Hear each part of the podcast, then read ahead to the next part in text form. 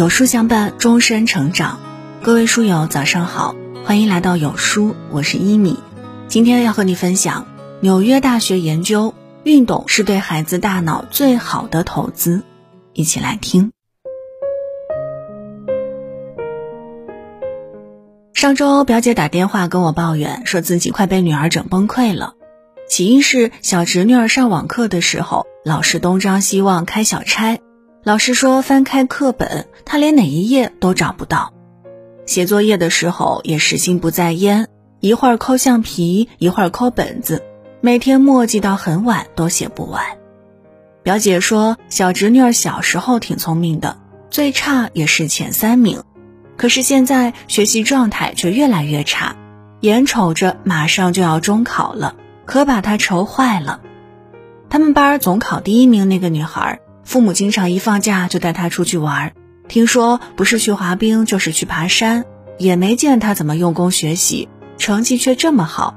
我们家这个呢，每个周末都在家认真写作业，就连暑假寒假都没敢放松。我和他爸为他的学习操碎了心。你说说，他怎么就越来越笨了呢？这让我想起了美国的一项零时体育计划。芝加哥一所中学要求一组孩子每天早上七点到校跑步做运动，心跳达到最高值或最大摄氧量的百分之七十，再去上文化课。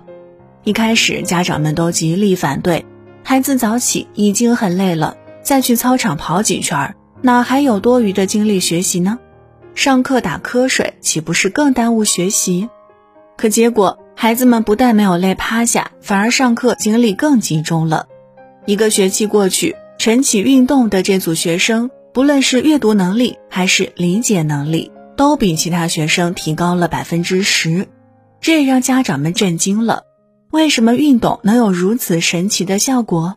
为什么那些爱玩、爱跑、喜欢出去疯的孩子，反而好像更聪明呢？纽约大学神经科学教授 Wendy A. Suzuki 曾说过自己的经历。有一段时间，他一直待在黑暗的房间里，没有运动过。很快，他的体重增加了二十五磅。他出去参加了一趟泛舟之旅，结果发现自己就是那趟旅行中最弱的人。因此，他开始去健身房锻炼，尝试了自由搏击、跳舞、瑜伽等等运动。坚持了一段时间后，他发现自己不仅减掉了那二十五磅，而且专注力、记忆力、注意力。都比以前好了，写起东西来非常顺畅。经过一系列的研究，最终他得出了结论：运动最能改变你的大脑。只要很单纯的去动你的身体，就能对你的大脑产生立即、持久且有保护作用的益处，并能持续一生。这也很好的解释了为什么那些爱运动的孩子成绩往往更优秀。武汉新洲一中有个学霸屈安琪。高考考了六百九十三分的好成绩，可他不是只会读书的书呆子，反而兴趣广泛。他参加了学校的田径队、篮球队，拿过全区的乒乓球单打冠军、一千五百米和三千米长跑冠军。他的身体素质非常好，学习期间也很少生病。班主任夸他最大的特点就是专注，学习的时候好好学，打球的时候好好打。正是这种专注，让他的效率比一般孩子高。脑科学家洪兰教授也曾说过，激活孩子大脑最好的方式，首先就是运动。因为运动的时候，人体大脑会自动分泌多巴胺、血清素和正肾上腺素，这些神经传导物质都跟学习与记忆有关。所以，千万别觉得运动是在浪费时间。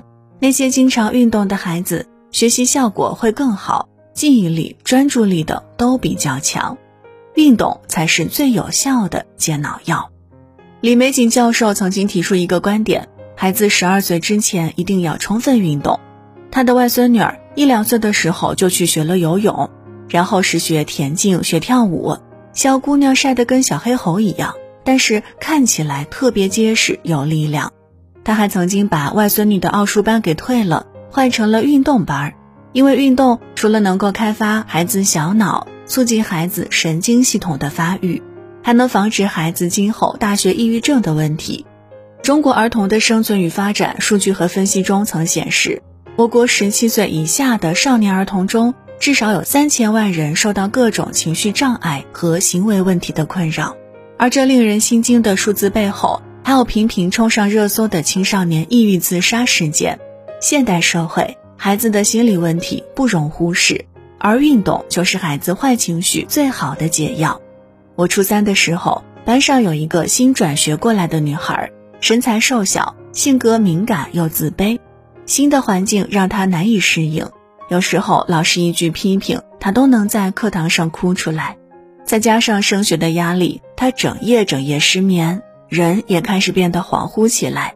经医生诊断，当时的他已经有了抑郁倾向。老师建议他休学一段时间，他的妈妈便来学校将他领回了家。今年的一次同学聚会，他的变化惊人。那天，他穿着一身运动服，整个人充满了阳光和自信，和我们说起话来也落落大方，完全没有了印象中的胆小和拘谨。他说，当年多亏了妈妈，回家后经常带他出去运动，晨跑、爬山、攀岩、跆拳道，养成了运动的习惯后，他不仅身体素质变强了，心态也变乐观了。每次感觉不舒服的时候，或者碰到了什么难过的坎儿。我就会去运动场上跑一跑，一身汗下来，整个人都感觉轻松了。有句话说，人最好的医生就是空气、阳光和运动。它治疗的不仅是身体，还有内心。其实，当你感到疲惫、压抑时，你的海马体在变瘦，血清素也会出现不足，而运动恰好能刺激这些物质的分泌，进而帮你释放情绪、缓解压力，内心得到治愈。经过运动洗礼的孩子，能对生活重拾信心，一路披荆斩棘，充满自信与勇气。抖音博主欢哥曾是一九九九年江苏省高考状元，本科毕业于清华大学。在提到自己的学习经历时，他印象最深的是，高中班主任经常带着他们一起运动，天天出去踢球。当他研究脑科学之后，才明白。原来，一个运动员的目标感、耐力、追求一件事儿的专注力和持久度都是很强的。这些品质都可以迁移到学习之中。这些素质在短跑中不是特别明显，但是在长跑中会迅速拉开差距。是啊，学习如同一次长跑，人生更像一场马拉松。我们要拼的不是谁赢在了起跑线，而是看谁最后能坚持到终点。弱不禁风的身体是撑不起孩子未来的。若没有健康的身体，再好的分数和成绩也都失去了意义。帮助孩子发掘运动的兴趣，养成运动的习惯，是教育的重中之重。那么，孩子什么年龄适合什么样的运动呢？两岁以下的孩子，心肺、脊柱、骨骼等都尚未完全发育，所以应该以建立运动规律为主，让孩子对运动有认知就行了。比如可以让孩子多多练习翻身、爬行，训练四肢的活动能力。三到六岁幼儿园时期是孩子协调性、灵敏性、柔韧性发展的黄金期。我家女儿三岁左右就特别钟情于骑平衡车和自行车，这可以充分锻炼孩子的平衡能力和手眼协调能力。一开始女儿还有些害怕，摔倒了也忍不住会哭，但练着练着胆量就大了。每天在小区花园里横冲直撞，同时他性格也坚韧了不少。摔倒了就自己爬起来继续。一些攀爬类运动，还有跳绳、踢足球等，都可以让孩子慢慢尝试。值得注意的是，这个年龄段的孩子还不适合参加对抗性、竞争性非常强的项目。六到十二岁小学时期，孩子进入小学之后，也更喜欢跳跃、球类运动。父母可以带孩子出去跑步。或者游泳也是非常不错的选择，还可以适当给孩子增加一些简单的对抗项目，比如击剑、跆拳道；一些小的负重力量训练，比如仰卧起坐、哑铃操等等，也可以尝试。数据显示，十岁是孩子的发胖高峰，有些孩子还容易出现激素紊乱，所以每天至少要保证三十到六十分钟的运动时间。十三到十八岁初高中时期。进入青春期后的孩子，骨骼质量和肌肉含量也会激增，到十七岁基本接近成年人水平。这个阶段，孩子的爆发力、速度、耐力等都在快速增长。篮球、足球、排球、网球等等运动都可以自由选择，主要还是看孩子喜欢什么。父母们可以在遵循孩子成长发育规律的基础上，带孩子接触不同种类的运动，让孩子感受到运动的快乐，然后再根据孩子的兴趣和喜好，选择一到两项运动坚持下去。北大校长王恩哥说过：“人的一生应该结交两个朋友，一个是图书馆，另一个就是运动场。运动让孩子学会赢，也学会输；学会去领导，也学会被领导；学会做积极的自己，也学会做团队的一员；学会什么时候去努力奋争，也学会什么时候去承认失败。别再让孩子拘泥于狭小的房间和冰冷的书本了。”带着他们一起去奔跑，去锻炼，去感知。孩子需要的是强壮的身体、自信的笑容，还有刻在骨子里的坚韧。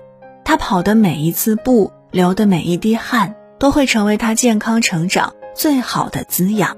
爱运动的孩子，定能走向更好的未来。只有爱运动的父母，才能培养出真正爱运动的孩子。今天有书君推荐给大家一个优质育儿平台——有书少年，用最专业、最实用、最科学的育儿文章，助您做一个三观正的父母。长按识别二维码关注有书少年，免费读名人传记吧。